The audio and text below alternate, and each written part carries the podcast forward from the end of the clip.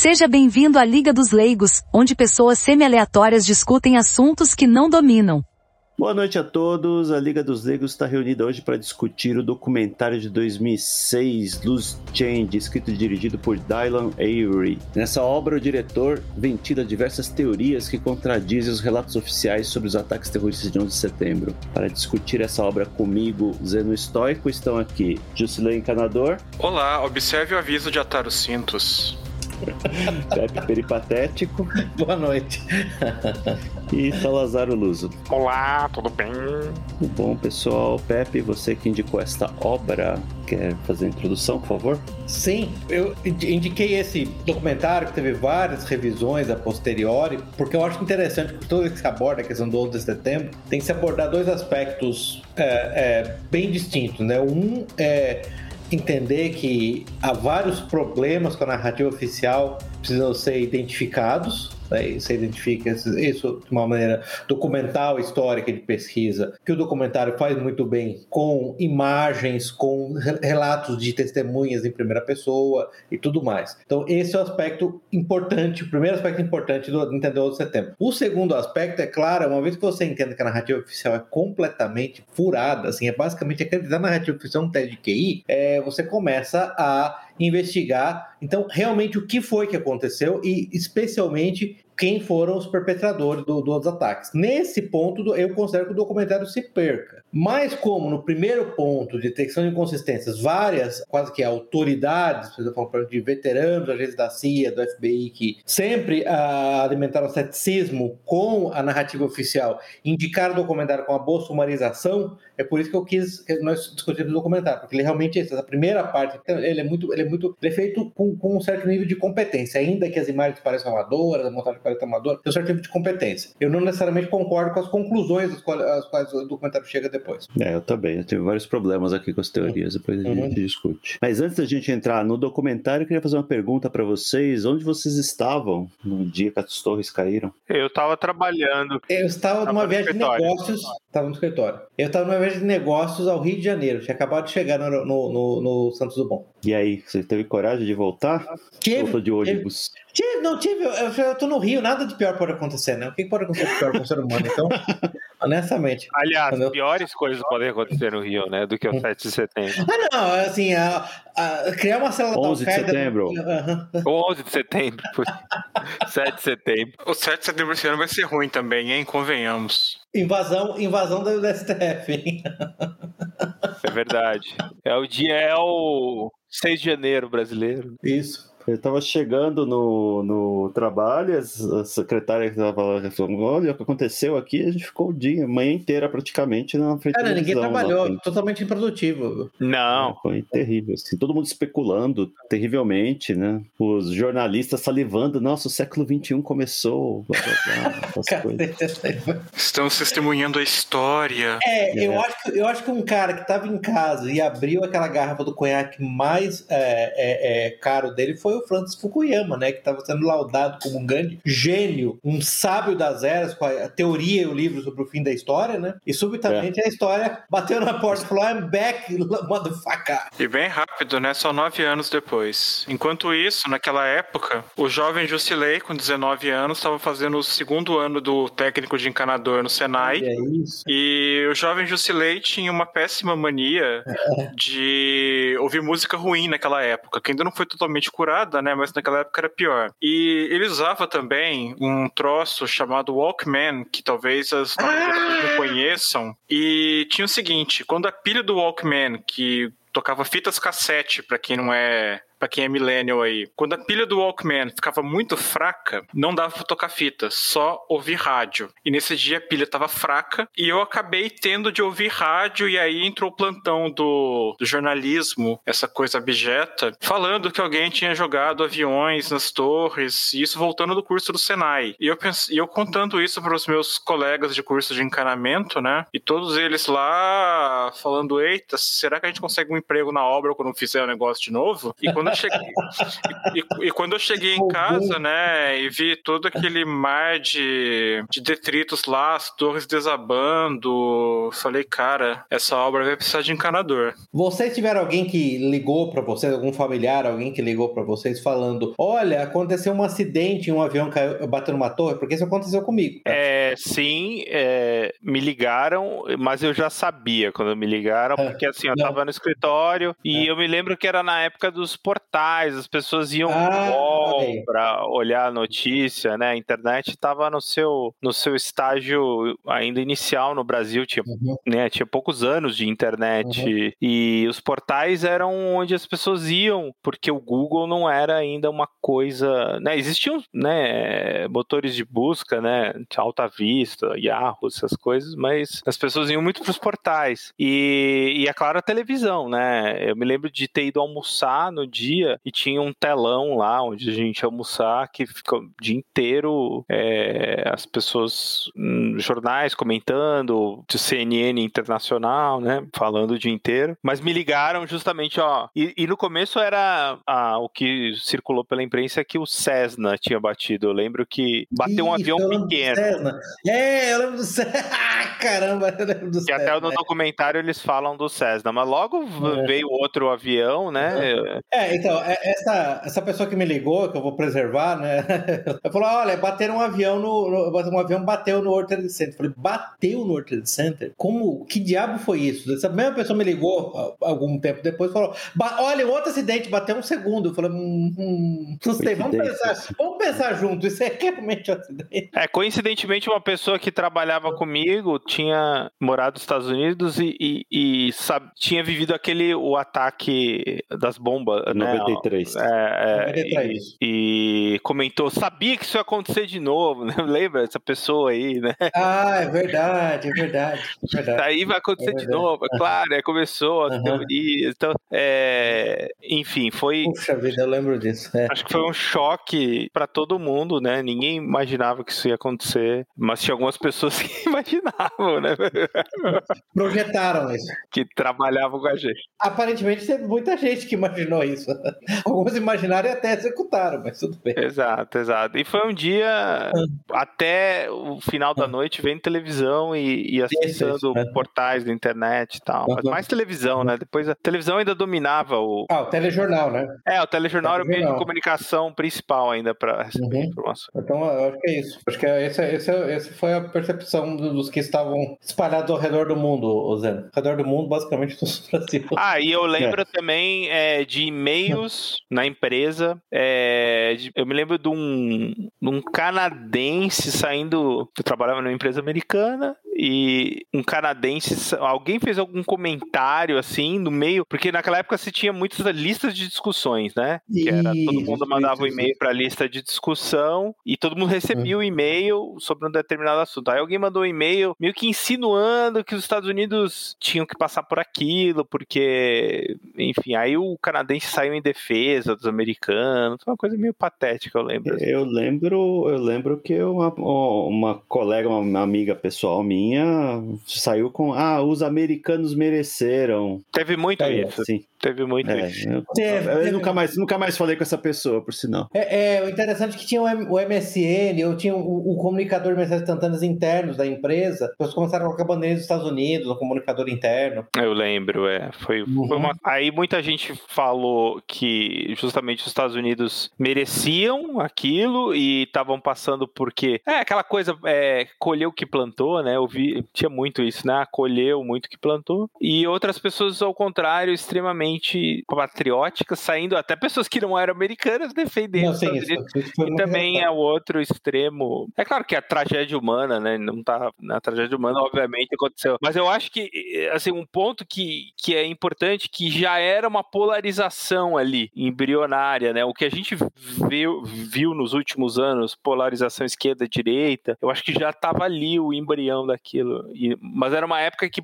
as pessoas não eram tão politizadas, eu, né? ou pelo menos eram mais reservadas quanto a isso nas empresas. Uhum. Olha, Salazar, é. em termos, porque, por exemplo, na época, Jusilei tinha 19 anos e namorava uma menina de 17, que estava no terceiro ano do ensino médio, e um dia era, teve um evento lá com o um professor de história e ele passou um documentário lá esculachando os Estados Unidos e dizendo exatamente isso. Você colheu o que você plantou. Agora, você imagina você mostrar isso para 200, 250 alunos de ensino médio, como foi o caso daquela tarde lá. Então, quer dizer, aquela doutrinação que já vinha de outros tempos em escolas e foi evoluindo para um negócio cada vez pior, com ideologia de gênero e outras besteiras, estava todo vapor e pegou carona nisso daí também. Então, começaram a levantar todos os podres dos Estados Unidos e botar isso como vingança. Teve um caso também que eu vi na televisão na época, em que um professor se vestiu de Osama Bin Laden e enquanto passava um vídeo para os alunos das, dos aviões batendo na torre, ficava lá dançando. É, mas assim, os professores, eles já vêm, né? Eu acho que eu acho que nas empresas não se falava tanto de política, é, as pessoas eram mais reservadas. Agora, assim, na sala de aula, concordo com você. É, uhum. é principalmente professor de história, de geografia, né? Que é... Eu acho uma excelente observação do Salazar. E, eu diria que nós que trabalhamos em empresas americanas, constantemente, constantemente indo e voltando, inclusive trabalhava junto nessa época, com extensivo contato com os americanos, todos os matizes, eu posso dizer que foi um, fenômeno, a, a maneira como esse foi a introdução de, uma, de um nível de politização que até então nós não tínhamos visto. Visto entre Sim. os superiores hierárquicos, entre os colegas, eu concordo que foi uma espécie de catalisador mesmo. Foi bem interessante. Mas assim, é, foi, para mim foi a era da, do início das discussões políticas mais abertas dentro das empresas. É, eu nunca tinha visto isso Sim. antes. E também foi uma. Né, mas aí eu, uh, trouxe à tona o que eu acho que já era uma característica, que é todo mundo ter uma opinião sobre tudo, né? Que é meio irritante. Ah, sim. Assim. sim. A minha primeira, minha primeira reação foi me identificar com as pessoas que estavam ali, no, presas no prédio. A gente viu pessoas pulando, né? É, achei, achei, isso muito trágico, isso me, me, traumatizou um pouco ali. Essa foi a primeira reação. Antes de, de pensar, porque assim, pessoas vai, a pessoa vai trabalhar e de repente acontece um negócio daquele, tá numa situação de vida ou morte lá. E muitos não, não tinham, não tem como dizer, é, essa uniformização, né? Se,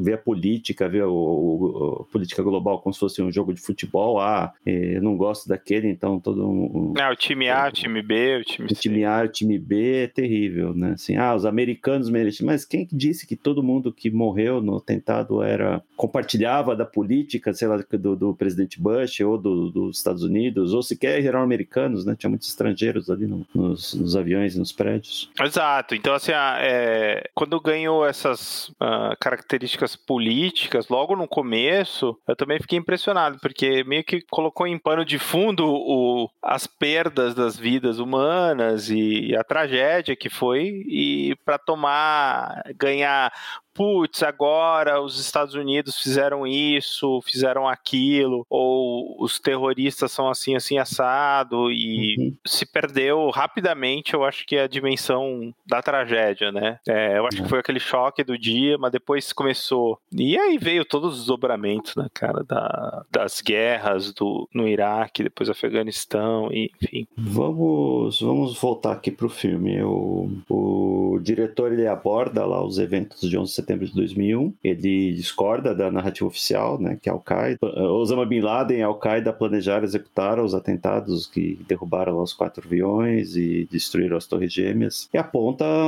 certas inconsistências no, no, no narrativa oficial e ventila que tudo, na verdade, foi armado pelo governo americano, né? Acho que essa é a teoria principal, né? É, eu, eu acho que aí o, o filme ele não sustenta, assim, uma teoria muito forte, única né? Ele realmente é bom em, em levantar. Jogar assim, dúvidas. É, jogar dúvidas, levantar inconsistências, levantar coisas que são esquisitas mesmo, mas ele também não faz um grande esforço para. E eu acho que também não é o objetivo, né? Os caras que fizeram o documentário foi atrás, ele era muito jovem, né? É, e é um conjunto de, de teorias que eu nunca tinha visto esse documentário aí, né? É um conjunto de teorias que eu já tinha ouvido muito online online. Então eu imagino que eles Sim. fizeram, eles fizeram pesquisa. Um é, eles fizeram pesquisa diretamente com as pessoas que sustentaram, mas muita coisa ali é discussão online que eles roteirizaram de uma forma ali a, hum. a mostrar aquilo numa ordem cronológica, né? Acho que eles mostram a ordem cronológica dos eventos, né? Mais ou menos. O...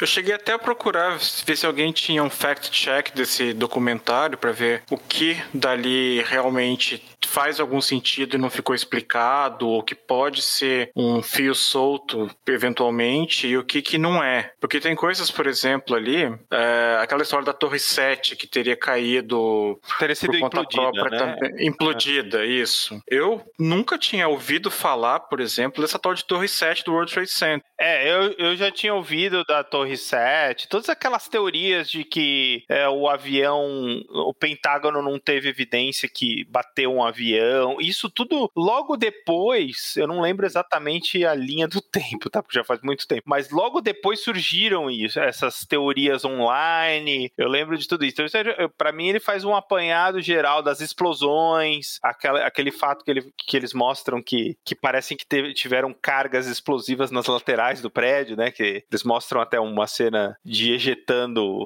uns destroços assim pelas janelas antes de chegar. Uh, o prédio estava ruindo, mas antes de chegar naquele, naquele andar já estava expulsando uma espécie de explosão pela janela da impressão, né? Mas assim. O, o objetivo aí é claramente um só, né? Se você conseguir demonstrar que um ou dois pontos da narrativa oficial claramente são mentirosos, você já basicamente invalidou a narrativa oficial, né? A partir dali, simplesmente uma é. questão de, de verificar o que mais pode ser invalidado. O ponto todo é a narrativa oficial. Eu não sei se. É, acho que é nesse ponto tem gente que esses podcasts que é.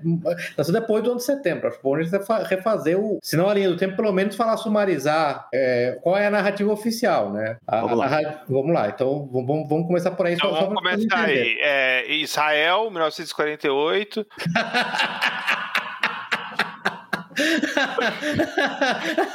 começa aí, tá? É, tá, então, é, tá. Ah, na verdade, começa com o, o, o Zabotinsky, né? Na, na, na Alemanha nazista, né? É, é. Não é com os protocolos do Sábio Sião? É. Ah, opa! Theodor Herzl. Né? Vamos voltar para a pauta, gente? Na verdade, então, no, no, dia do ataque, né? Basicamente, você teve o, a, o voo da American Airlines, é, o voo 11, que foi sequestrado por um grupo de terroristas da Al-Qaeda, em particular liderado pelo Mohamed Atta, né? Ele colidiu com o World Trade Center, a, a, a primeira torre, aí é, entre os, as, o, andar 93 e 99, isso foi às 8h46 da manhã do dia 11 de uhum. setembro. Aí às 9 da manhã, o voo 175 é, colidiu com a Torre Sul, né? O voo 11 tinha colidido com a Torre Norte, o voo, o voo, o voo 175 colidiu com a Torre Sul, né? Entre o andar 77 e 85. Aí às 9h37, então 8h46, 9h03, 9h37, o voo 77 é, colidiu com o Pentágono, a face, uma das faces do Pentágono, onde havia escritórios. Né? Aí às 9h58, a Torre Sul do World Trade Center colapsou, né? devido ao fogo do, do combustível do avião. Uh, às 10h03, o voo 93 da United é, acabou caindo num, num, num campo é, um campo ermo em Shanksville, na Pensilvânia. E às 10h28, a Torre Norte colapsou. Essa assim, é a lista geral do exatamente lá. Ah, o que não está aqui depois, por volta das 5 horas da tarde, o, o outro prédio, aquele prédio menor que o outro Center 7, colapsou devido a danos estruturais do impacto dos aviões nas outras torres, mas o, a queda das torres. Então é basicamente isso. É, é, essa, essa é linha geral, essa narrativa, essa narrativa é, é oficial. Que é interessante que aproximadamente quase que imediatamente já, já se tinha o Bin Laden como cérebro, o, o, criador, né, ou o inspirador, pelo menos. Mais tarde se, se, se concluiu que o, o, planejador era o Khalid Sheikh Mohammed, né? Que foi inclusive capturado pelos americanos e torturado. Tem um livro da é, Lembrando só, Pepe, que o Bin Laden Laden já tinha sido ligado a atentados no World Trade Center em 1993, não foi? 93, isso foi isso, do, do, do Sheikh Cego. Atentado com carro-bomba. Sim. É, a, a, torre, o atentado de 93, a ideia era explodir Agora você lembra se era a Torre Sul? Acho que era a Torre Sul, né? Era explodir uma das torres para que ela tombasse e caísse sobre a outra torre e se fizesse um efeito dominó de múltiplos prédios caindo. Né? A ideia era causar múltiplas mortes com, essa, com, com, essa, com, essa, com esse efeito dominó, mas evidentemente isso não aconteceu porque a quantidade de explosões necessária para derrubar o prédio era muito maior do que o que eles tinham. Quero deixar uma coisa clara aqui: eu não endosso a narrativa oficial, mas também não endosso as teorias que o, o filme defende. Ah, eu, eu acho que as teorias são, são interessantes do ponto de vista de. É, realmente tem algumas coisas que não fazem não sentido. Fecha. Algumas contas não fecham. Beleza. Não fazem sentido. Até, até eu concordo. E eu, mas, ele, mas é, o que eu acho que assim, eles tentam pinar a culpa no governo americano somente. E eu acho que essa é uma análise muito mais complicada, tá? Então, uhum. assim, é, eu acho que tem outras nações que podem estar envolvidas e interesses ah, é, é, assim, acho que, assim, acho que o, o, o desafio, por exemplo, para. Acho que o grande desafio para a direita com bandeirinha de Israel, bandeira dos Estados Unidos no perfil, né? É que eles adoram usar o cui bono, quem se beneficia, para investigar grandes eventos históricos. E basicamente, por essa lógica, eles assumem imediatamente que o Covid foi criado pela China no laboratório e dispersado propositalmente pelo mundo. Que a China, em tese, é o único país que se beneficiou do Covid. Que não é bem verdade, olhando, por exemplo, os resultados econômicos da China nos três quartis após a eclosão do, do Covid. Mas que seja. Então, vocês, vocês insistem que é. Ok, o cui bono é o bastante para identificar a China como a perpetradora do Covid. Ok, vamos aplicar o cui bono agora no Qual foi o único país do mundo que se beneficiou dos ataques do 11 de setembro? Tivemos três entidades que se beneficiaram largamente do, do ataque de 11 de setembro. Hum. A comunidade de inteligência recebeu cheques em branco anos a fio lá. Nós discutimos isso, inclusive, no episódio sobre o. O, o, o The Good America. O The Good America, né, Zeno? Isso. O complexo industrial militar, que a gente acabou de ver agora a conta da ocupação, uhum. a gente está gravando isso aqui dia 2 de set... dia 1 de setembro de 2021. Os Estados Unidos acabou de encerrar a sua ocupação no Afeganistão e a uhum. conta está fechando em 3 bilhões de 3, desculpa, 2 trilhões de dólares. Isso. 2 trilhões de dólares, é isso, né? Não, é, eu, o, o, o, o, número que eu vi foi o Afeganistão foi um foi, foi 2,2 trilhões, o Iraque foi 1,8 trilhões. Ou, ou vice-versa. Então, as duas guerras total dá 4 trilhões de dólares. Trilhões de dólares, uma conta Sim. que ainda não acabou, né? É. Pensão de veterano, coisas que devem, ah. estimam que vai chegar a 5 bilhões até 2050. Uhum. E quem e de você... Entidade, Pode falar. E a terceira entidade que se beneficiou largamente foi o Estado de Israel, né? Que Sim. recebeu toda a instabilidade lá de eliminação de rivais no Oriente Médio. O Iraque deixou de ser uma entidade, depois veio o Primavera Árabe, Líbia deixou de ser uma entidade, todos os a Síria, os países. A Síria. Síria, Síria se afundou numa uma guerra civil e dado que a estabilidade de Israel depende dos países árabes que a cercam não se unirem, uhum. então eles foram beneficiados. Então eu vejo esses três. Alguém vê mais algum? Eu vejo um. Bolsonaro. Não. As lojas que ficam nos aeroportos depois do controle de segurança, porque agora elas podem vender garrafa de água por 10 dólares para você. É, tudo isso, eu acho que o setembro foi um grande plano para vender garrafa de água a 10 dólares e, e sanduíche de atum a 50 dólares. O sindicato dos trabalhadores de aeroportos aqui aumentou muito né, o número de pessoas lá para fazer revista. E, eu acho e os vendedores de máquina de raio-x, né? É, eu acho que depois, mais para frente, a gente tem as empresas que exploram petróleo também, que. Eu, eu nunca comprei essa teoria. Não, eu, eu, eu, não compro essa teoria por um motivo simples. Ah, após o 11 de setembro, você teve inúmeras entrevistas com é, executivos de petróleo é, longas entrevistas, teve seminários do de petróleo, e basicamente todos eles, o que eles diziam claramente é que eles não queriam, eles eram contra um ataque ao Iraque em particular. Aliás, vários deles assim manifestaram completa perplexidade com essa ideia de atacar o Iraque. A, a própria Halliburton, que é acusada tanto no documentário, enviesadamente, mas quanto naquele documentário do Michael Moore no Fahrenheit 9/11, que é de, vocês lembram do ano? Eu tenho o um ano aqui do Fahrenheit 9/11, é de 2004. A Halliburton Burton, na verdade, ela tinha feito lobby, muito lobby, para que os Estados Unidos levantassem, removessem sanções econômicas contra o Iraque. Então, para mim, esse é um típico exemplo do problema que eu tenho com a teoria de que, usando o Cuibono, o 9 de setembro foi perpetrado por americanos ou unidades de inteligência dentro dos Estados Unidos. Porque, na verdade, uma série de alegações, como, por exemplo, que seria bom para a indústria do petróleo, seria bom para Halliburton, elas não parecem encontrar é, é, foco na realidade E a Arábia Saudita, em particular, não, havia, não tinha interesse nenhum. Ela também tentou fazer pressão com o governo americano para que não houvesse o ataque do Iraque. Porque a gente tem que lembrar, né? O pivô, que foi tremendamente maluco, né? Você sair de o Bin Laden foi o instigador, o Khalid Sheikh Mohammed foi o, o, o planejador, e a Al-Qaeda foi o 11 de setembro para o Iraque está envolvido nisso. Você lembra que isso é uma coisa que vários livros de memórias de agentes e analistas, é esse ponto, até mesmo alguns analistas que são neocons, a gente precisa falar, viu, Salazar, um pouco dos neocons, né? Que na verdade se beneficiaram muito, muito, né, o, o, o Zé, se beneficiaram muito, porque na verdade eles voltaram para o governo, eles estavam basicamente fora do governo, com um bando esquisitões voltaram para o governo, eles fazem esse ponto de que logo nos primeiros horas, primeiros dias, né, a Condoleezza Rice, por exemplo, já, chegou, já começou a falar da necessidade de descobrir a conexão iraquiana, sendo que o partido secular batista do Saddam Hussein era basicamente um inimigo da Al-Qaeda, né? É, é, é, eu acho que foi o Ron Nance que fez uma ótima analogia. Ele falou: seria como se depois de Pearl Harbor as tropas americanas se reunissem e atacassem a China. Na real. Por quê? Por é, as pessoas foram supostamente foram identificadas, eram, uhum. sua maioria, ou na totalidade, sauditas, né? Isso, saudita. O Bin Laden era saudita, estava supostamente uhum. escondido no Afeganistão, uhum. em campos de treinamento, então uhum. essa conexão com o Iraque sempre foi muito difícil, mas por algum motivo o, o governo, as pessoas ligadas ao governo achavam que tinham, porque eles invadiram o Afeganistão, na verdade, contra a vontade, né? O objetivo deles era invadir o Iraque. Sim, sim, tanto.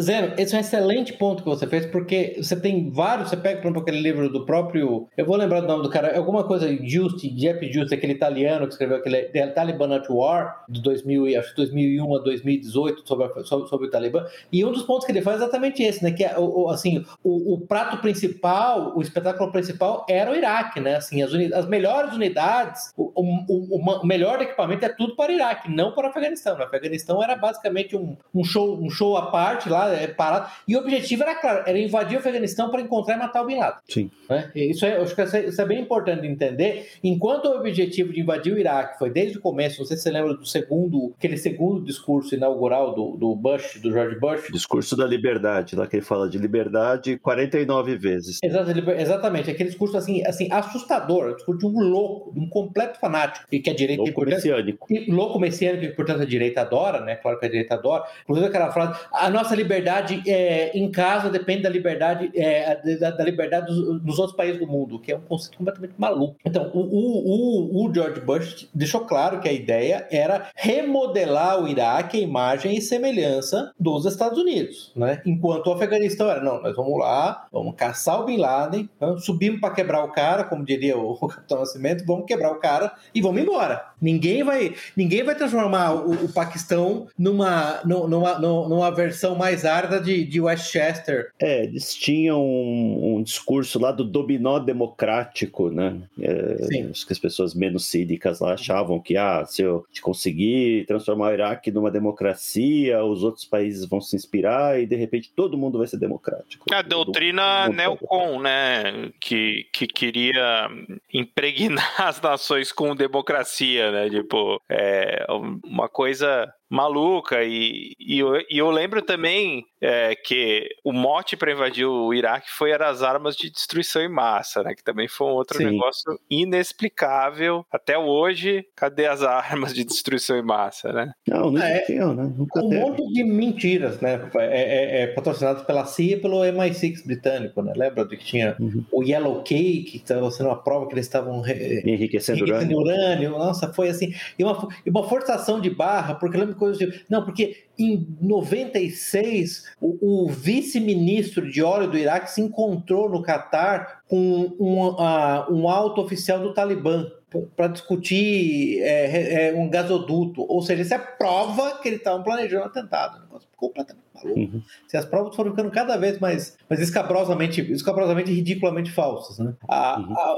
voltando na questão do, do da, da, narrativa oficial, é importante lembrar, qualquer um que for, que for pesquisar, é, é, eu acho que assim, você, eu sempre gosto de falar do, dos livros, né? assim, eu acho que o livro que eu sumarizaria é o, o The New Pearl Harbor Revisited, é, 9-11, The Cover-Up and The Exposed, David Ray Griffin, ele é provavelmente um dos, uma das pessoas que duvidam da narrativa oficial com mais é, peso e credenciais acadêmicas mesmo, né? É, com respeitabilidade, né? E um dos pontos que ele faz lá é que se você for procurar, procurar, o Bin Laden nunca assumiu o atentado, o atentado super bem sucedido, particularmente o mais bem sucedido da história. É, eu até farei o argumento que o atentado com o maior número de vítimas do inimigo, porque você está fazendo um atentado terrorista contra o inimigo, com, da, da, história combinar todos os atentados terroristas antes disso, e o Bin Laden se recusou a, a, aceitar, se recusou a assumir a autoria do atentado, é, um negócio que foi recentemente revisto, eu lembro de comentar isso com, com, com pessoas da direita mesmo, né? O Talibã se ofereceu publicamente para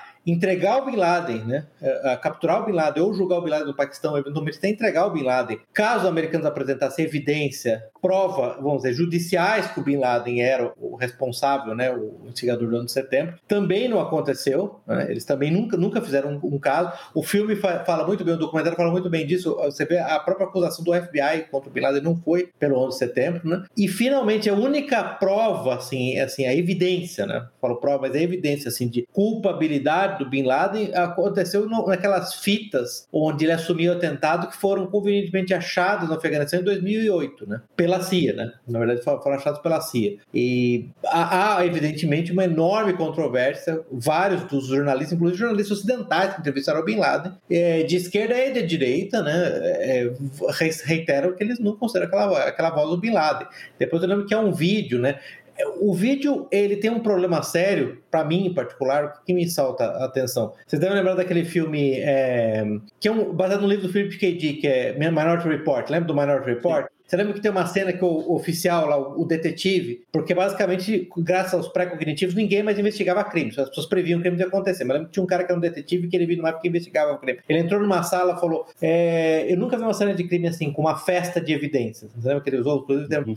É, é muita evidência. Então, a minha impressão daquela. Esperando o vídeo do Bin Laden, eu acho que ele fazendo com a mão o avião, não sei o quê. É muita evidência para um cara que nunca admitiu aquilo. Então, para mim, eu tenho um problema enorme com isso, né? Uhum. Eu acho que a minha atitude geral, assim, eu já discuti isso com o Zeno em particular né? Eu, eu tento ser, reservado com essas coisas que parecem teorias de conspiração. E dois, é, eu tento tratar disso com aquela serenidade que Aristóteles, falava que você tem que.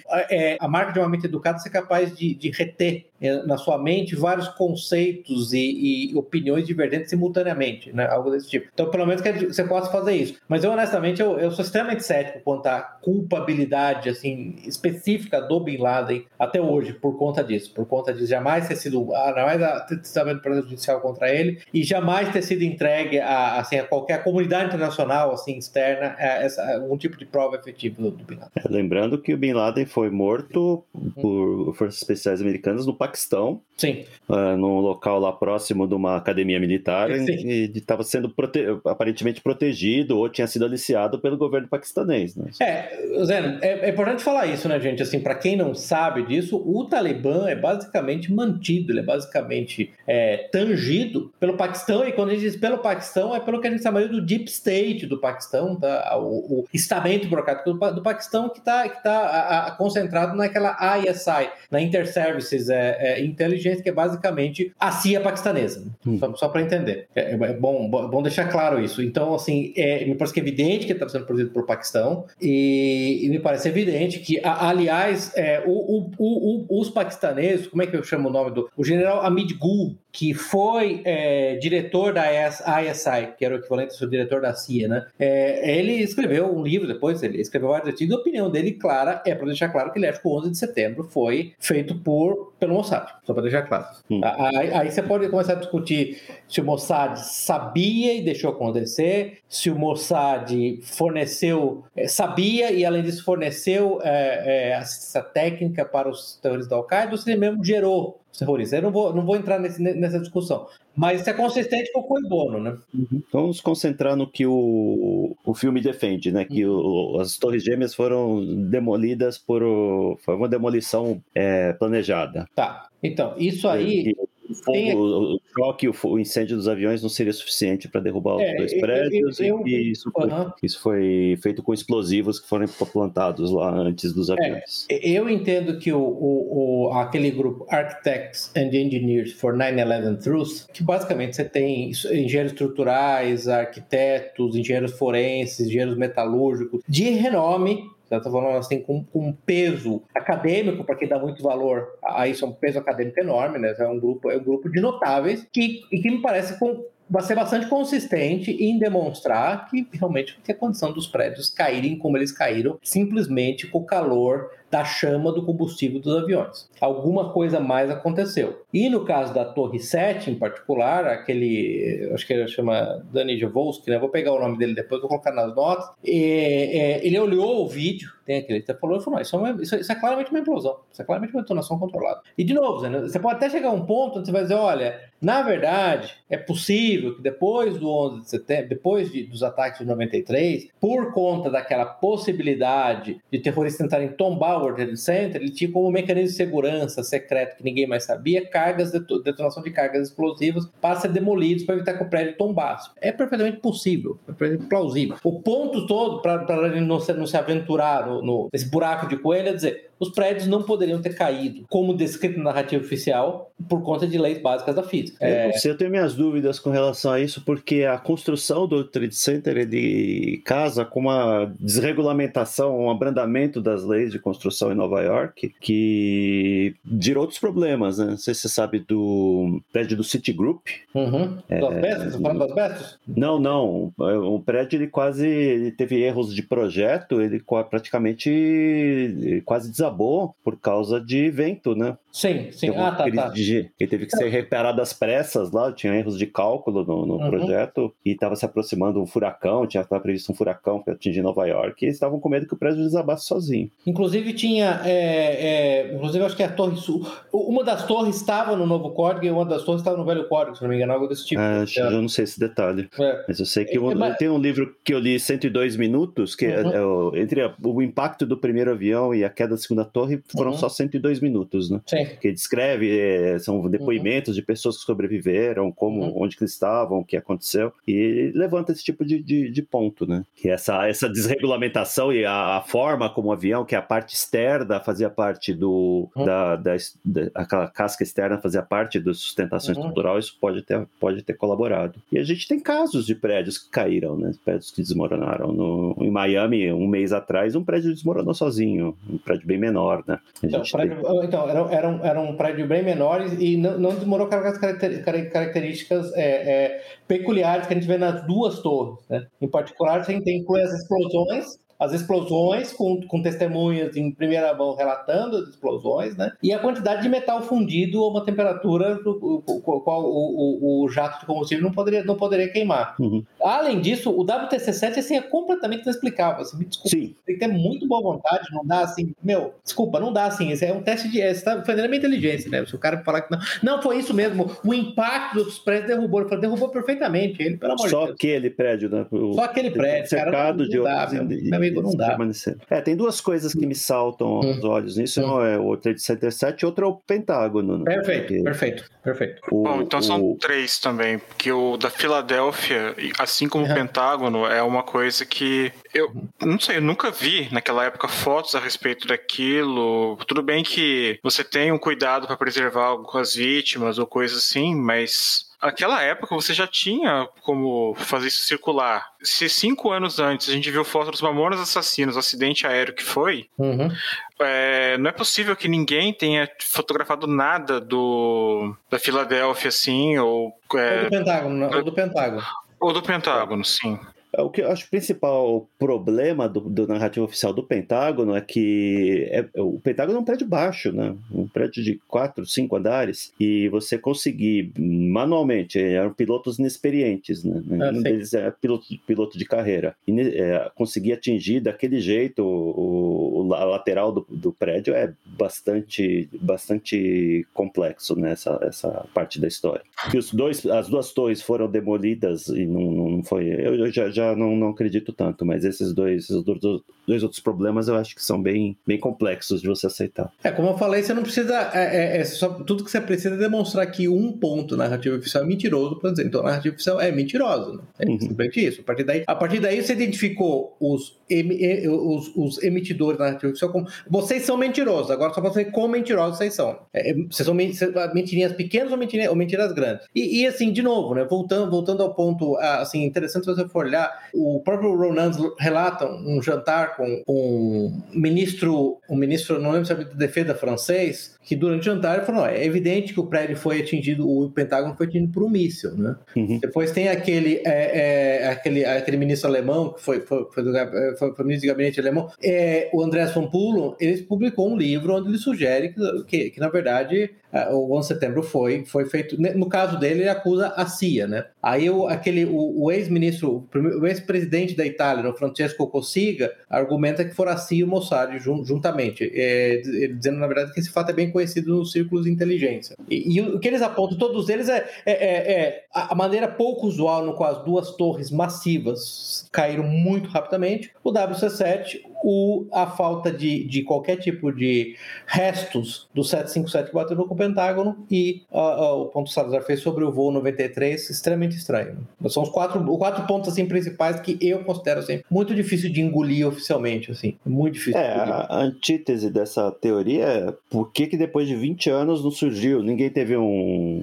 nenhuma informação dessa vazou, né? Sendo que a comunidade de inteligência americana é, é sabidamente incompetente, né? Sim, sim. Bom, bom então você está é um argumento contra, é, contra a inteligência americana, né? Sim. Não, não contra outro suspeito, né? Você argumenta, oh, contra a inteligência... Tá, obrigado, mais, mais, um, mais um ponto a favor, porque, porque eu sou cético quanto à ideia que a comunidade de inteligência americana fez. Mas, de qualquer modo, assim, em termos de... Você vai lá no, no uh, Artisan for, for Truth, né? Do 4911 Truth, o movimento é relativamente grande, você tem literalmente dezenas de livros livros, né? Eu acho que o único livro que eu encontrei, assim, tentando restabelecer a narrativa oficial é aquele The Banking 9-11 Myths, que foi feito uhum. pela Popular Mechanics, né? Um livro, assim, bem, bem, bem ruizinho, inclusive, acho de baixa qualidade técnica mesmo, mas fora isso, você tem as dezenas de livros. Como é que chama? Eu até anotei, né, pra, se for, for pegar o nome dos é, veteranos da, da, da, da, CIA, né, você vai pegar o, o ou, ou, do, ou da inteligência militar americana, aquele Dr. Alan Sabrowski, por exemplo, ele fala muito disso, a como é que chama aquele Bill Christensen, que foi um senior oficial na CIA, você tem mais o nome de 7, 8, que quando a, a, o relatório da comissão do 11 de setembro saiu, 9 saiu em, depois de qu quase quatro anos, também disseram que havia vários pontos ali que não tinha sentido. Então, assim, a, a, aceitar a narrativa oficial piamente é um enorme problema. Assim. E há uma comunidade enorme de gente, e, e, e não é só de esquisitões, acho que esse é o ponto, por exemplo, não, só, não é só de esquisitões no fundo do porão da casa da mãe. Você está falando de gente credenciada, gente capacitada, PHD, em engenharia, engenharia metalurgia, né, em química. Então, dona, desculpa, não dá para aceitar. Assim, não, não, não, não, consegue, é, fisicamente, assim, a probabilidade disso ter acontecido, como vocês estão dizendo, é de 0,0001%, né? 1 elevado a décima décima. É, tem até aquele hum. especialista lá que é ouvido no Loose Change, né? Que fala algumas hum. coisas a esse respeito. Eu não sou Daniel da área. Daniel Isso. Não sou capaz de dizer se, se tem um fact-check ali que hum. tenha desmentido o cara também. Não, não, assim não. Você é da área? Você é, você é encanador? Então, é. Eu sou, eu sou encanador, eu não mexo com explosivos. As coisas explodem quando... só quando você erra. Não, então, mas, é, a, parte, a parte de explosivo, quando a gente precisa explodir alguma coisa para fazer uma tubulação, eu chamo o Jucimar, meu primo, e Jusilei ele. Jucimar. Sim, Jusilei, Jucimar e Jailson, os três aqui que uhum.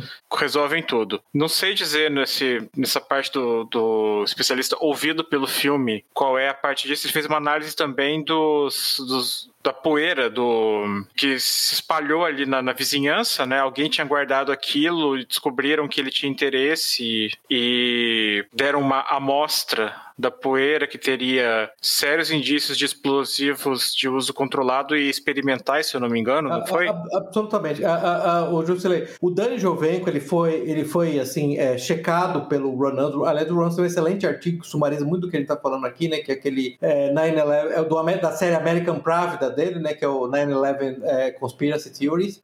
o Dani Jovenco foi avaliado por ele, é um profissional de integridade que Uh, algum tempo depois da entrevista morreu, inclusive o acidente de carro morreu, é, bateu numa árvore. E o outro cara que também falou sobre os explosivos, obrigado por tocar no explosivo, é aquele professor de, de química, o Niels Harit, que esteve lá, no, no, no, analisou fragmentos e, e, mostrou que, que havia realmente detectou nano, é, nanotermite lá, que é, um, que é um tipo de explosivo militar, sofisticadíssimo. Ele tá vivo ainda? É, esse tá. Porque tem também aquele outro cara lá, aquela testemunha que morreu pouco tempo depois. Se você viu o filme, você vai saber que é um rapaz que tava num, num andar alto lá e conseguiu sair. Que ouviu as explosões dos prédios. Ouviu né? as explosões nos Isso. prédios antes da, da colisão dos aviões. É, não É. dá pra saber se o cara realmente morreu de uma- alguma coisa natural ou. Não, não dá pra saber. É. Não dá pra saber. Eu, eu, eu Sim. acho assim, é, eu gostei do, do, do documentário, assim, mas eu acho que se um dia a gente vai descobrir a verdade por trás, ela não vai ser por um aspecto técnico, porque eu, eu acho que vai ser do tipo um, um,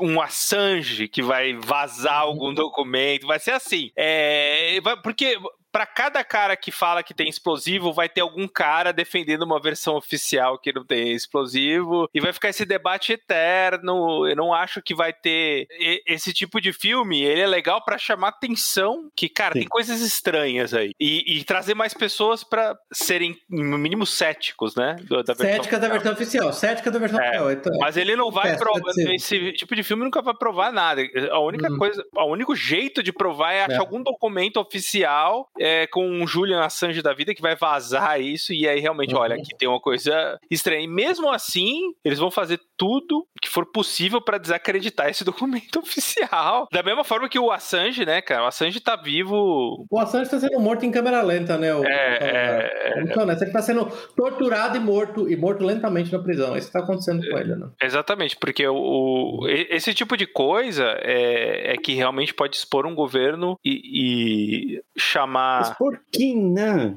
Mas por quem? Porque o, o Bush, todo mundo achava que o Bush que tinha arquitetado, porque o Blackwater era a guarda pretoriana dele. O cara hoje não fede nem cheiro. Não, mas assim, se, se você tiver um documento oficial que envolve, que, por exemplo, mostra que a CIA tá envolvida, ou que o Mossad tá, eu acho que é difícil de restaurar a reputação desses caras com, com Não. muita gente, né? Salazar, eu vou te falar, eu, eu honestamente eu discordo, eu não acho não, cara. Honestamente eu não acho não. Eu acho que é o poder de é, manufatura do consenso atingiu um ponto tal, já tinha atingido há 10 anos atrás, há 15 anos atrás, que isso não vai fazer a menor diferença. Eu vejo para mim, sabe o exemplo que eu te dou? É, o comportamento e as fotos do, do filho do, do, do, do Biden, do laptop do filho do Biden. Sim. Claramente Sim. o cara é um pedófilo, o cara é um maluco, entendeu? Não, e não adiantou Drogado. nada, não mudou nada, nada, absolutamente nada. A imprensa enterrou, entendeu? As Big Tech, a combinação de Big Tech e Big Media enterrou e nada aconteceu, e nada aconteceu. Ora, quantos, quantas pessoas que estão nos ouvindo agora sabiam do W do World Trade Center 7, o predinho que, que foi que, que, que caiu misteriosamente? As pessoas não sabem disso. Sim. Quantas pessoas sabem que o Bin Laden pessoalmente nunca assumiu o atentado?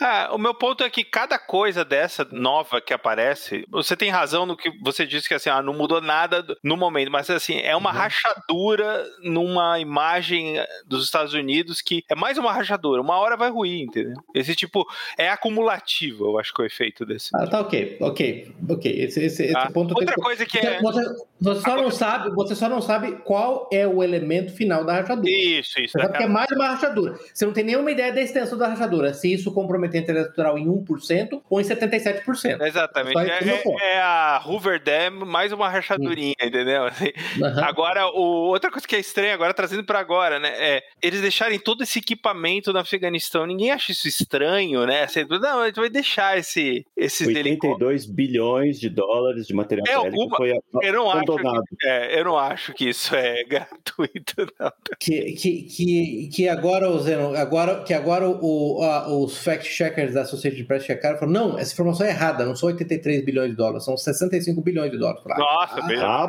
Ah, Ah, tá. Que O maravilha. Talibã agora tem força aérea, uma força aérea de, de composta de Black Hawks e Super Tucanos. Né? é, É, Mas, mas assim, assim, eu não sei, o, o, o, o Salazar. É, assim, eu- de novo, eu, eu- eu- ainda que eu não concorde que esse seja um modelo único e final de verificação de autoria da má ação, acho justo que se explore o cui bono. Nesse caso em particular, cui bono, assim, em, deixar deliberadamente o equipamento. Essa, essa é a minha pergunta. Porque eu sei, se você me perguntar, eu sei quem que se beneficiou de fornecer o equipamento. Sim. Em particular, foram Sim. as, as private military contractors, né? Foram as empresas privadas que prestam serviços militares.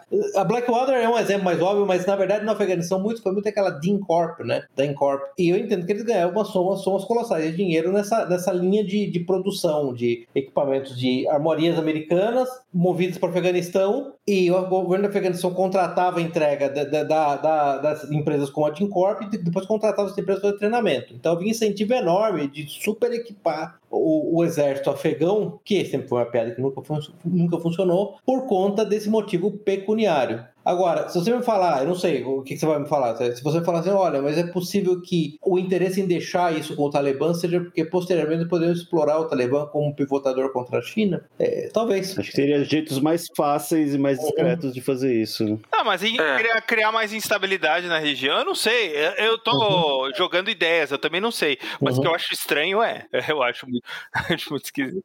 Sem dúvida nenhuma. Tem um cuibono na história que não foi intencional, provavelmente, mas a depender do tipo de material que foi deixado no Afeganistão, um cuibono nesse caso seria qualquer um que se interessasse em fazer engenharia reversa daquilo, eventualmente. Ah, o que eles deixaram lá, a engenharia reversa já foi feita há muito tempo. A, é. Hum. a China tem a sua versão do Black Rock, tem a sua Isso. versão dos drones. Porque você tem que lembrar que os Estados Unidos, como eles não são um país, eles são um shopping center barra parque industrial com bandeira, eles nunca nunca tiveram problema nenhum em contratar PHD chineses para trabalhar no desenvolvimento de armas sofisticadíssimas militares americanas, desde que eles tivessem os papéis dizendo que eles são cidadãos. E você sabe muito bem como é que o chinês funciona, né? É, eu gostaria de saber o que os russos acham disso. Então, é, é, é interessante ter Os um... russos estão se divertindo muito porque agora, se eles resolverem anexar a Crimeia do Norte, sei lá, aqueles é. países estranhos lá, ninguém vai poder fazer nada. Não. Quem vai, Não. Quem vai defender no governo americano quando eles anexarem a Ossétia ou, sei lá, uhum. ou, ou outra, outra república soviética, Novo Rússia, eles vão uhum. falar o quê? Quem? Ah, vamos mandar aqui soldados lá para defender. Nesse momento, é, é, o momento que a gente está vivendo agora, após a desocupação do Afeganistão, é ótimo para todo mundo que tem alguma pretensão territorial, que tem alguma pretensão autoritária. Eu comentei com o Pepe outro dia, se tivesse os militares brasileiros tivessem alguma propensão a dar um golpe, agora seria o momento perfeito, porque quem vai, quem vai intervir no, no, no Brasil Não. aqui que ninguém tem interesse nenhum aqui. Era simplesmente é, dar um de Estado e um abraço. O, Zeno, o interessante é que eu acho que eu vi um artigo na Russia Today sobre, exatamente sobre esse ponto, né? Que o próximo dominó será também uma, uma cidade que começa com K, nesse caso Kiev, né? Uhum. Mas é, não sei, vou deixar o Salazar. O Salazar, a minha impressão geral de, de Kiev em particular, o, o, o Jusilei, desculpa, Salazar não, Jusilei, é, é que o que salva a Ucrânia é que ela é tão disfuncional, tão disfuncional, que seria um peso para a Rússia anexar muito da Ucrânia. Não é nem a Ucrânia uhum. toda. Se ela anexar muito mais do que a parte extremamente é, é leste da Ucrânia, ela vai ter um problema. A Rússia poderia, eventualmente, ir até a margem oeste do rio Dnieper, que seria uhum. tipo 35, 40% do território ucraniano atual, e é onde fica a maior parte dos ucranianos que falam a língua russa, inclusive em casa. Inclusive até o Vladimir Zelensky, presidente ucraniano, é um deles. Mas eu acho que assim o objetivo principal do, da Rússia na Ucrânia, que era é, a anexação da Crimeia, já serve para o que eles precisavam, que era simplesmente o seguinte: como a Ucrânia tem uma questão territorial, ela já não pode automaticamente entrar na OTAN. A OTAN é, tem uma, um estatuto lá que, se for seguido à risca, impede a acessão de membros que tenham esse tipo de questão se o Putin tivesse feito isso antes de 2004, se eu não me engano, que quando foi a extensão para Estônia, Letônia e Lituânia, bastaria o Putin invadir Narva, na Estônia, que é a cidade mais próxima da fronteira com a Rússia, que pronto, a Estônia já não teria mais como entrar também. Então, para ele, é interessante manter esse stalemate na, na Ucrânia agora, não precisa invadir mais nada. Para ele tá ótimo assim, e a, e a Crimeia fica de showcase lá, ah, vamos fazer uma ponte, ah, vamos fazer isso e aquilo. Uhum tá alcançado o objetivo ali. Mas quem tá, quem tá com muito mais receio nesse momento agora não é, são os quevenses, não, mas são os taiwaneses, né? Estão contando os minutos lá para a China começar um movimento de anexação. E aí, realmente, o que, que eles esperam? Espero que, eles esperam que, que vidas americanas, europeias vão ser usadas é. para defender Taiwan? Por favor, não. pois é. Que Fora gente mais insana, né? Fora de.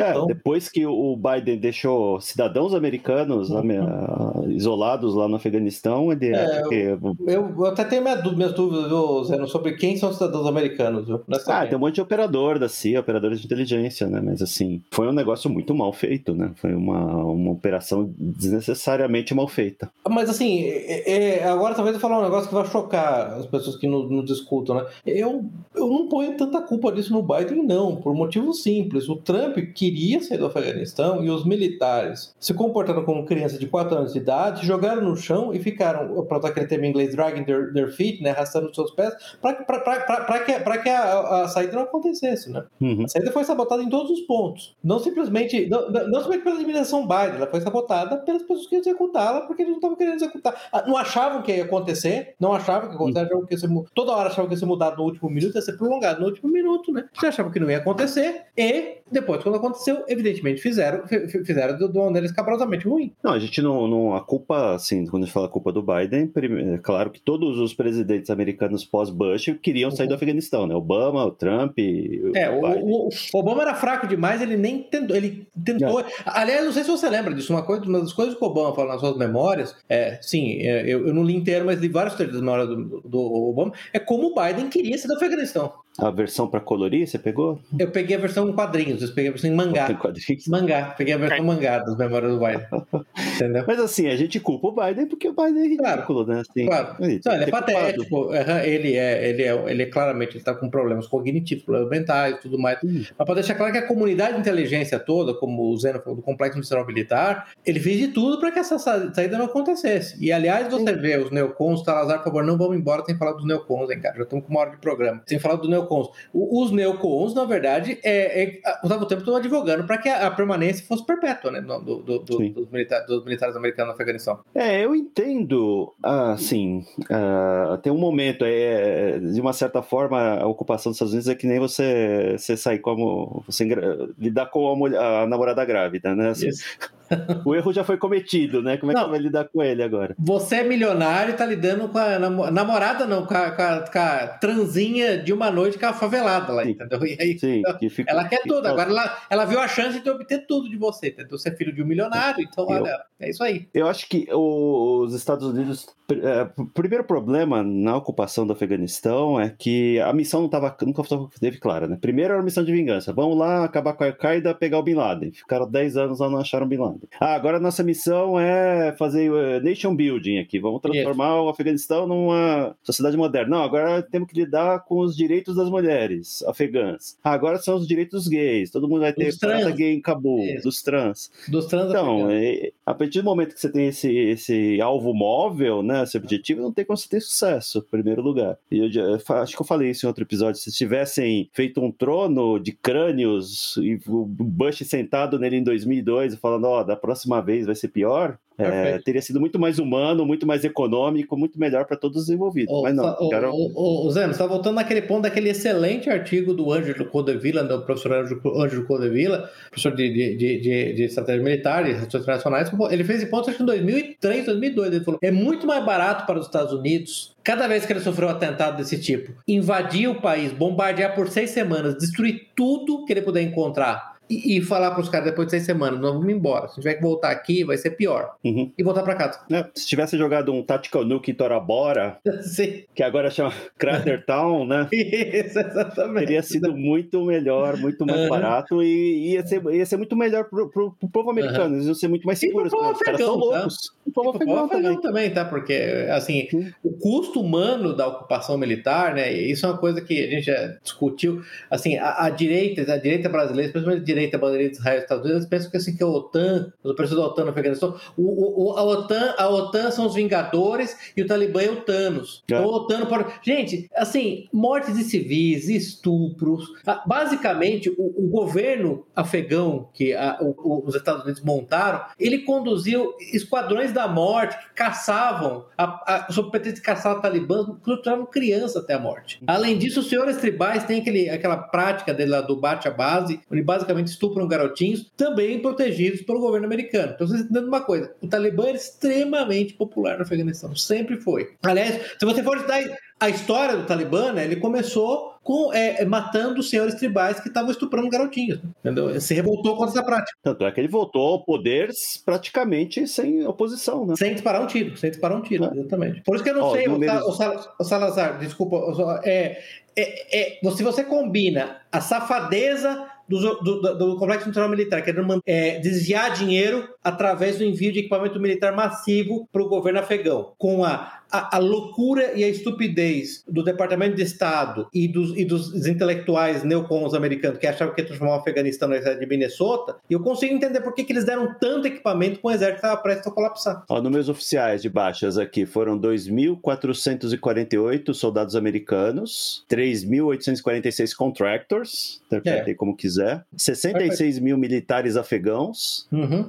47 mil é, civis afegãos e 51 mil o Talibã e outras, outras forças de oposição. Uhum. E 72 jornalistas, pra você ver que toda, todo o cenário tem, tem, tem alguma notícia boa, né? Uhum. Tem, tem um silver lining. É, eu acho só estranho essa questão, mais uma vez, do, das armas agora. Eu acho que a gente só vai saber isso depois. E eu acho que os neocons, eles são é, o, o fruto de políticas externas americanas que nunca deram certo e influência externa, né? É, é assim, é, gente, assim, eu acho interessante. Por, por que Agora que, o, falar dos neocons, né?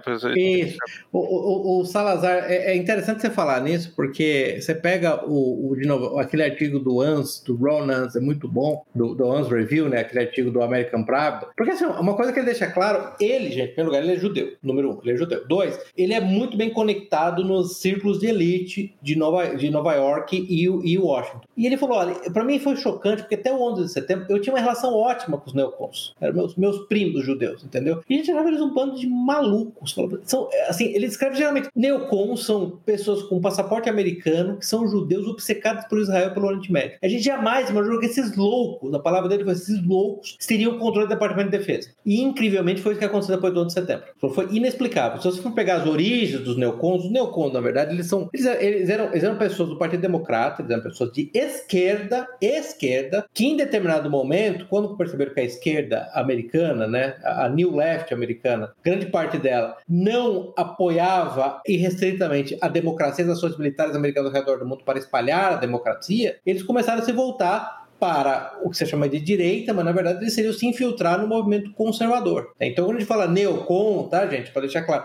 não são novos conservadores. São, na verdade, pessoas, muitas delas de passado trotskista, que queriam espalhar o comunismo ao redor do mundo, se converteram de espalhar o comunismo ao redor do mundo para espalhar a democracia liberal ao redor do mundo, que mostra que a diferença das duas não é tão grande quanto você imagina, né? Entendeu? E que posteriormente foram se introduzindo no partido que dava elas guarida, no partido que dava elas a, a possibilidade de, de extravasar os seus impulsos militares, que é o Partido Republicano, que são os conservadores. E é assim você tem os neocons. Eles se centravam ao longo das ideias do aquele filósofo uh, Leo Strauss, mas assim o negócio fica claro para todo mundo, isso não deveria ser um grande grande problema dizer isso, porque é uma questão factual, é basicamente eles são majoritariamente formados assim por 90 de judeus, 90% de judeus. Assim, todo mundo sabe disso. E aí daí vem a preocupação deles, que era motivo de ridículo, até muito recentemente, até 2001, nos círculos militares de Washington, com Israel e Oriente Médio, né? os americanos não tinham esse interesse crucial, crítico, estratégico para os militares americanos, onde muitos anos Israel foi um contraponto ao Egito e à União Soviética, é só isso. Então é, é importante fazer esse ponto, né? É, é, você lembra daquele, o general Wesley Clark, que foi comandante da OTAN, deu uma entrevista falando sobre planos, você lembra do, do, famoso plano secreto, no qual ele diz, não, o objetivo é destruir, é, é, é, é destruir mobilizar, remover, fazer uma mudança de regime em cinco governos em sete anos, um negócio desse tipo, né? É, Irã, Iraque, Iraque, Irã, Líbia, Síria e Afeganistão. Interessantemente, para voltar ao ponto do, do interessantemente, desses países todos eram inimigos mortais de Israel. Eles, a Israel estava numa posição muito ruim em 2001, né? Você lembra era o Sharon na presidente, estava no meio de uma intifada, e a situação era muito ruim para eles, porque esses países ao redor estavam financiando o terrorismo palestino, a um ponto no qual você tinha a elite israelense já começando a procurar maneira de sair de Israel, porque não sei se vocês entendem que um dos pânicos de Israel, vocês devem entender, é que se a vida for tornada insuportável para os israelenses é, médios, da classe média israelense de elite, como, como é um país de diáspora, é muito fácil para as pessoas irem embora de Israel. Então é necessário manter uma qualidade de vida alta para eles, inclusive no que tange a segurança contra o terrorismo. Então todos os problemas se resolveram, evidentemente, para Israel quando esses países foram atacados. Então você não precisa nem fazer, nem, nem, nem, nem chegar à conclusão que o Mossad realizou o ataque, ou tem que os neocons. O grande ponto é, uma vez que os neocons se instalaram, é óbvio que a política externa americana era ser enviesada para dar uma enorme, um enorme peso para questões relacionadas a Israel e Oriente Médio. E deu no que deu, né? Assim, né? É, é, a gente pode falar Sucesso. um pouquinho sobre a Primavera Árabe, que eu acho que é um, uma consequência direta muito dessas políticas, né? Oh, um... Sim, sim, absolutamente. Desestabilizou o Oriente Médio. O, o, acho que o Juscelino esse ponto no, logo no começo, desestabilizou o Oriente Médio todo, né? O, o, o, David Goldman, que, que é um judeu bastante observante e bastante é, alinhado com o Neoconto, ele fez esse ponto que a melhor coisa que aconteceu para Israel, por exemplo, foi, foi, foi a guerra civil na Síria. A guerra civil na Síria é, barateou o custo da vida palestina a um ponto no qual Israel pode, na verdade, vaporizar palestinos à vontade sem nenhum tipo de sanção internacional. Ninguém vai ligar, né? Barateou tudo, né? Uma coisa importante, gente, antes de sair, né? O Salazar discutiu isso por falar, é assim, de novo, uma questão factual, tá, gente? Isso é factual. É, é, no 11 de setembro, houve uma série de prisões realizadas pelas forças policiais e pelo FBI nos Estados Unidos de agentes secretos israelenses. Em particular, tem a história dos famosos Dancing Israel, que foram um grupo de israelenses que estavam tirando fotos e comemorando, segundo os relatos das pessoas, estavam comemorando a queda das, das, das torres. Foram presos em New Jersey, certo, Salazar? Foi pela Sim. polícia de New Jersey,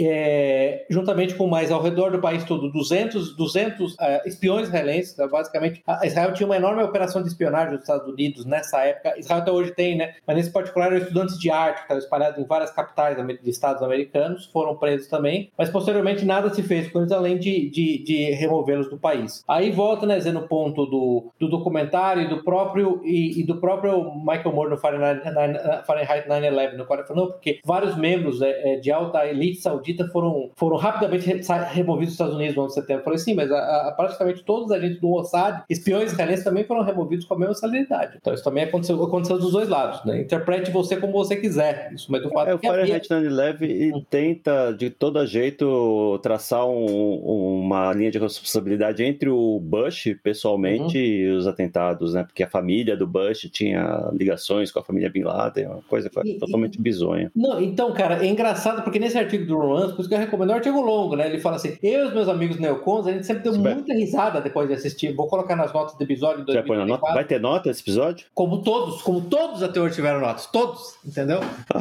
Nunca deixei de publicar notas. É.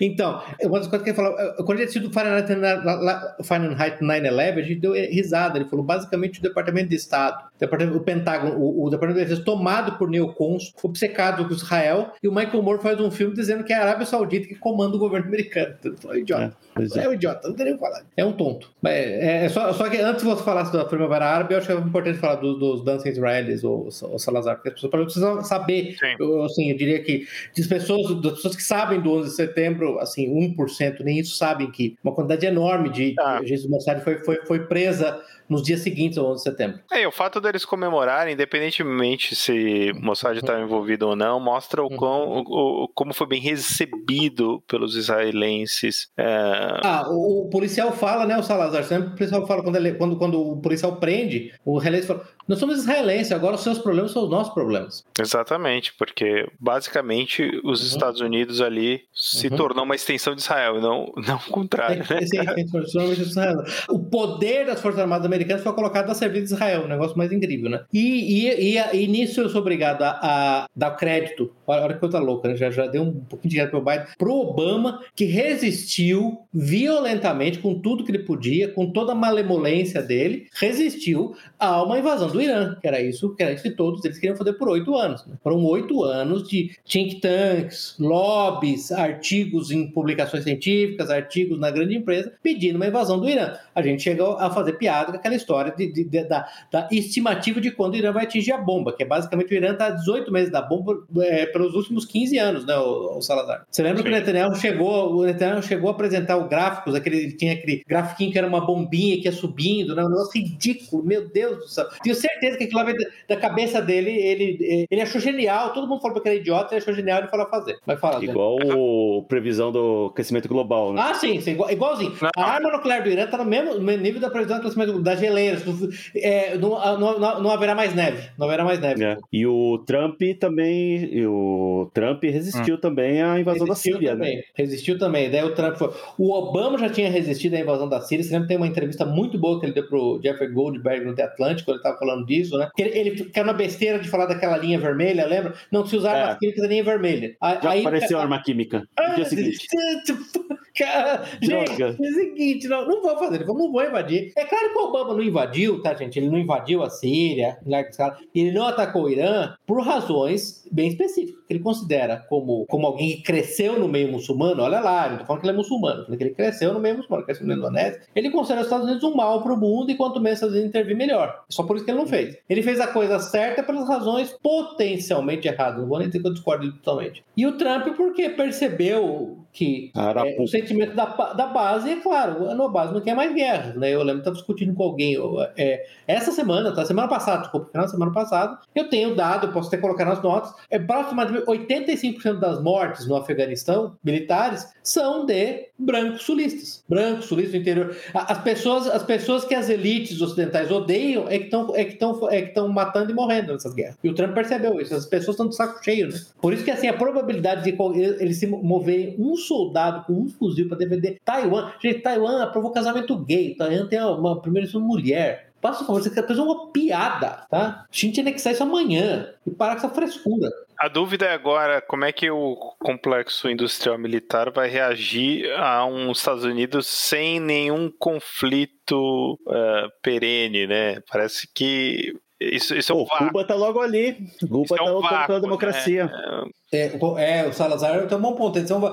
Aliás, o Salazar é interessante que a, a Jem Psaki, lá, a, a porta-voz do, do, Obama, do Obama, do, do Biden, do hoje a, per, a, pergunta, a pergunta que eu dou a repórter para ela, assim, você vê, é que negócio, vocês estão desesperados com a nova guerra. Ela falou, mas você descarta o deployment de tropas americanas em larga escala em qualquer lugar do mundo a partir de agora? Assim, de, por favor, uma guerrinha, por favor, por favor, eu preciso. Porque você não pode esquecer que nos Estados Unidos a imprensa esquerda e direita, e esquerda e direita, isso não importa, né? A direita tradicional, a que a gente chama de conservative é, incorporated, que são os conservadores pró-mercado só, todos adoram guerra, né? Adoram guerra. Não uhum. sei se uhum. você lembra que a única vez que eu vi a CNN, elogiar o Obama, ou o saco, elogiar o Trump, a CNN, a única vez que ela elogiou o Trump foi quando o Trump fez aquele ataque com mísseis de cruzeiro à Síria. Falar, ah, não, agora finalmente o Trump está sendo presidencial. Eu falei, mas que país bizarro, que país bandido, quer dizer, a única missão presidencial foi um ataque contra, contra uma nação soberana sem declaração de guerra, que coisa maluca, né? Que país de doido. É, e, e resta saber se também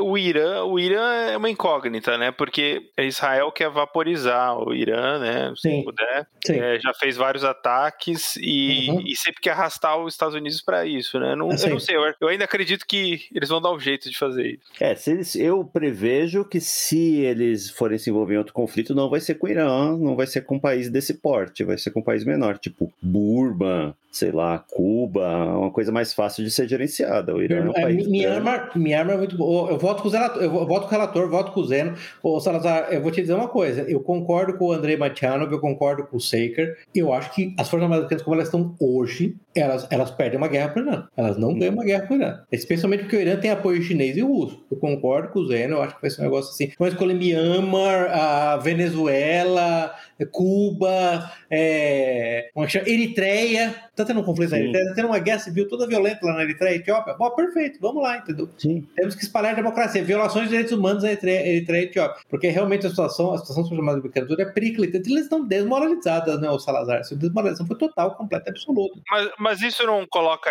Israel numa posição de fragilidade agora? Então, assim, é, é essa a questão, né? De... Coloca, eu concordo que coloca. O problema é o seguinte, que o controle total e absoluto que os neocons tinham do establishment americano, ele meio que acabou, né? E, e, existem ainda os bastiões deles, mas agora se há outros grupos de interesse, né? Em particular, da China, né? E assim, os, os militares estão sofrendo um expurgo também, né? Todo Não mundo mesmo, que é. Não mesmo, essa é a minha pergunta. Ah, ah, ah, aparentemente- ah, ah, não, acho que entendi o seu ponto. Desculpa, desculpa. Os, Desculpa. os que são mais patrióticos, os que são Ah, mais tá. da direita, É, é, estão é, sendo é expurgados, né? É. Agora é diversidade, bandeira do Isso, arco-íris pra todo lado. Fala, Jusidei. A gente cortou o Jusidei três vezes. Deixa ele falar. Aí, Não, cara. tem um. No caso de Israel também é o seguinte: apesar de você não ter tanto predomínio dos neocons nos Estados Unidos, Uhum. é, graças ao presidente Donald Trump, Uhum.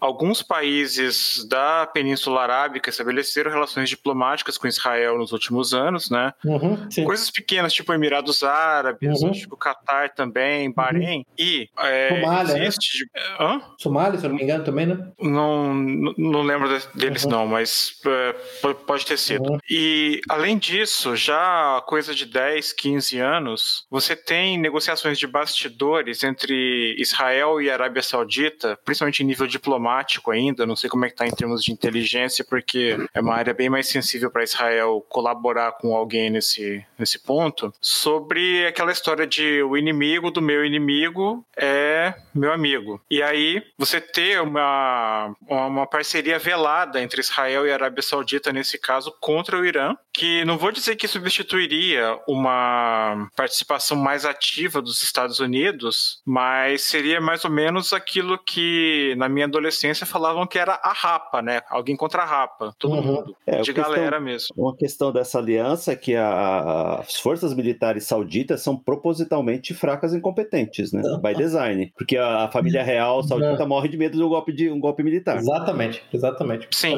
O apoio daí eu creio que viria de outras formas. Não, Não, sei se por Gente, assim, petróleo, dinheiro, mas. dinheiro, assim, vamos ser honestos, né, Juscelino? Você você ainda falou de uma parceria velada, assim, é um segredo meio que de polichinelo, né? É. Você, Sim. qualquer, qualquer assim, analista político amador sabe que hoje a grande frente do Oriente Médio é Israel, Arábia Saudita, Al-Qaeda e ISIS contra o resto, né? No fundo é isso, né? Uhum. Então, na verdade, o que a Arábia Saudita faz, em particular, ela financia Al-Qaeda, ISIS e o Estado Islâmico, né? Os ISIS, Estado Islâmico de todo, do quanto é tipo. Os famosos islamistas moderados que estão causando terror e morte na Síria, no Iraque, né? E tentando invadir o Irã. né? É- Essa, na verdade, é a estratégia, né? Israel fornece a, a logística, você sabe que há vários relatos de Forças Armadas israelenses tratando de feridos da ISIS, por exemplo, do Estado Islâmico, né? Ou tratando de feridos da Al-Qaeda na Síria, né? Eles saem da Síria, vão até Israel, passam pelas colinas de Golã, são tratados e são mandados de volta. E a Arábia Saudita fornecendo tanto os malucos, né? Ah, é, é, obviamente, é muito dele da Turquia, né? A Turquia está sendo fundamental nisso. Turquia fornecendo os malucos e o dinheiro. A Arábia Saudita com o dinheiro e Israel com a logística, né? Então, você vê, assim, é um fato bem estabelecido. Mas eu, eu entendo que esse é um substituto pobre para o controle das enormes forças armadas americanas, incluindo a sua capacidade de ação global, né? No, com, especialmente ataques aéreos, né? Sem dúvida, mas na Na falta nesse dele. caso, Uhum. é, nesse caso, já que não tem tu, vai tu mesmo. Tanto que você vê que é interessante, né? Voltando ao ponto do Zeno sobre o complexo industrial militar, né? O complexo industrial militar tá louco para uma guerra com a China. Sim, na guerra que eles vão perder, né? Como a gente... Exatamente, vão perder. Agora Israel não tá, não, porque Israel não quer as Forças Armadas Americanas envolvidas numa operação contra uma potência nuclear como a China, né? As Forças Americanas têm que estar de prontidão para defender o Estado judaico se necessário for. Então é um negócio interessante, né? É, o problema, da, o problema de um país que é corrupto e, e cujas elites são, são cooptadas por esses dois grupos distintos, né? Por esses dois grupos estrangeiros sem nenhum tipo de, de aliança com o país local, que é Israel e China, né? É, o- muita gente, muitos analistas estão falando agora que essa fracasso, esse fiasco da ocupação americana no Afeganistão é o fim de alguma coisa. Né? Uhum. Não se sabe se vai ser o começo de outra coisa, porque claramente os Estados Unidos têm um, têm um problema em ser império, né? Eles têm um- uma, uma contradição interna lá. Tanto é que Porto Rico é um território é um território americano, né? Cidadãos que na, pessoas que nascem lá são cidadãos americanos, mas não faz parte do, do mapa, né? Um território não integrado, alguma coisa assim. É um, Território livre Associado. Território livre associado dos Estados Unidos. isso. é um, não, é, não é um estado, tá, tá logo ali, por que, que não vira estado logo de uma vez, né? Né? Mas não, fica esse negócio. Ah, o interesse dos democratas para que eles se tornem Estado é enorme, você sabe disso, né? Sim, claro. Ah, claro, mais um senador. Mas assim, eles, eles vivem esse conflito eterno, né? Eles, querem, eles vão do, do imperialismo, né? Vamos invadir, espalhar a democracia lá no Iraque, no Afeganistão, pro isolacionismo, né? O Trump era claramente isolacionista, né? Os problemas do mundo não são os meus problemas, né? Vou cuidar aqui do, dos meus desempregados, dos meus viciados em opioides, antes de mandar a gente lá quebrar a cabeça no Afeganistão. Então, eles vivem nessa, nessa, nessa dualidade, né? Isso, isso, isso não, não, não, traz bons frutos. É, mas é um rame-rame que já é, dura mais de século, né? Desde aquela Sim. época que você tinha as Filipinas e a emenda Platt com Cuba, que não oficializou nenhum dos dois como território, como Estado americano, coisa do tipo. Depois, aquela. O Woodrow Wilson e depois o isolacionismo lá, para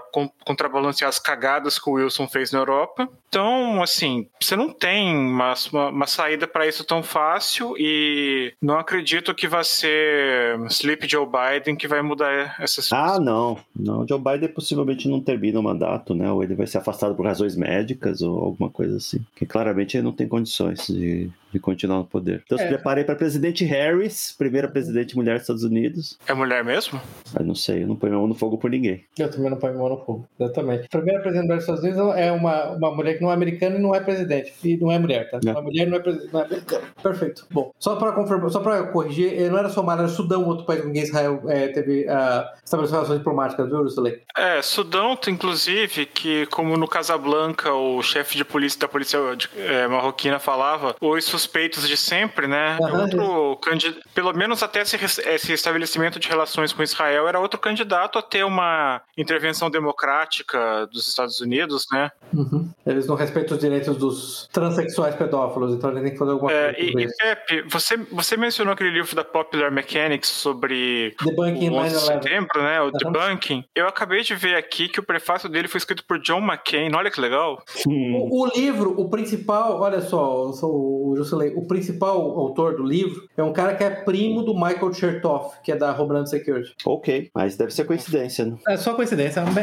uma real coincidência. Sem dúvida. Mera coincidência. Sem né? dúvida. Agora, o é. engraçado é que na minha pesquisa aqui para falar nesse episódio, é, o Loose Change, o filme, uh -huh. ele é considerado meio que o a pedra basilar, o, o, início do que eles chamam de cultura de desinformação nos Estados Unidos. Ah, então, é, fake news. Hum. É, eu, eu achei um artigo da Vanity Fair e outro da NPR da época falando lá de todo Aquela coisa de teoria da conspiração. você leu os dois artigos? Como é que isso é perigoso? Você leu ah, os artigos? Eu parei no meio. Não, eu fiquei com vontade de ir ao toalete e é, parei no meio. Falei, não dava. Mas aí depois eu achei um artigo da Squire do ano passado também, que eu também é. não cheguei ao final, uhum. falando que 15 anos depois, 14, 15 anos depois, já que o filme foi é, reeditado e revisto em algumas, algumas coisas, complementado, falando que, por exemplo, QAnon deve um pouco de suas origens origens ao Loose Change, o Pizzagate, as teorias da conspiração sobre a peste chinesa, todos esses, se você, eles dizem que se você traçar o DNA, vai chegar em algum ponto no Loose Change. Oh. Os Shade é um filme extremamente contido, quase perto do que o Keanu publica. Né? Exatamente, nossa, exatamente. O Shade teve quatro, cinco edições, né? É, eu 2006, 2007, 2009 2015. Outro que eles dizem que deve alguma coisa pro Loose Change é o Alex Jones. Claro. Enfim, eles fazem tudo isso aí, tudo que eles é, se concentraram em desmentir e taxar como farsa de 2005 para cá, eles colocam no balaio do Loose Change. David Duke também foi inspirado pelo Loose Change, quem mais? David Duke, nossa. Todo mundo, todo mundo que eu não gosto é do Gamergate, né? Todo mundo que eu não Gamer gosto assistiu, assistiu Loose Change. assistiu Loose Change e saiu por aí matando é, gays, judeus e negros. É isso. É, falou também do Mark Cuban, do Mike Cernovich, de todo ah, mundo. Olha, é, Mike Cernovich entrou nessa. É, é, inacreditável como é que a Squire fez uma. Traçou uma linha. Name dropping. É. Uhum. Dizendo que todo mundo dessa galera aí. A, a, turma do Obama is a Muslim também. Birth Certificate, né? O... Birth Certificate. É, é, okay, boa parte do que você falou vai acabar se comprovando, tá? Em algum é, momento. É, isso é isso que eu pensei. Vai sair de. Obrigado, Vai ser de maluco para visionário. É. Zé, exatamente tudo isso Basicamente, eles fizeram uma lista de tudo que eles não, não gostam. Né? Você lembra vocês lembram, gente, quando a gente, a gente era bem mocinho, no ano passado, quando se falava que passaporte sanitário era teoria da conspiração? É. Isso nunca aconteceu, ninguém vai. Que é a origem laboratorial do vírus. É, é, é a teoria da conspiração. de maluco. Você lembra que o campo de construção de Covid era uma ideia de completo maluco? Entendeu? E o que, que está é. acontecendo hoje na Austrália, né? É. Entendeu? É, então, então é só uma questão de tempo. É só uma questão de tempo. Muito bom, pessoal. O filme está disponível na, gratuitamente no YouTube. Recomendamos a todos que assistam e tirem suas conclusões, façam sua pesquisa. Não busque a verdade por si mesmo. Vou me despedindo aqui, dizendo estoico, Jusilei. Até a próxima, senhores. E lembrem-se que um pentágono tem cinco lados, independente se um avião bater em um deles, tá? Boa noite. Boa noite. Pepe, presta atenção, Pepe. Boa tá noite. dormindo? Eu tô dormindo. E Salazar? Boa noite. Eu acabei de digitar aqui Nelcon no, no Google, ele me corrigiu. Você quis dizer Israel. Muito bom. Muito obrigado. Boa noite a todos. Encerramos aqui nosso episódio de hoje. Links para os livros, filmes e artigos citados durante a discussão estão no site da Liga.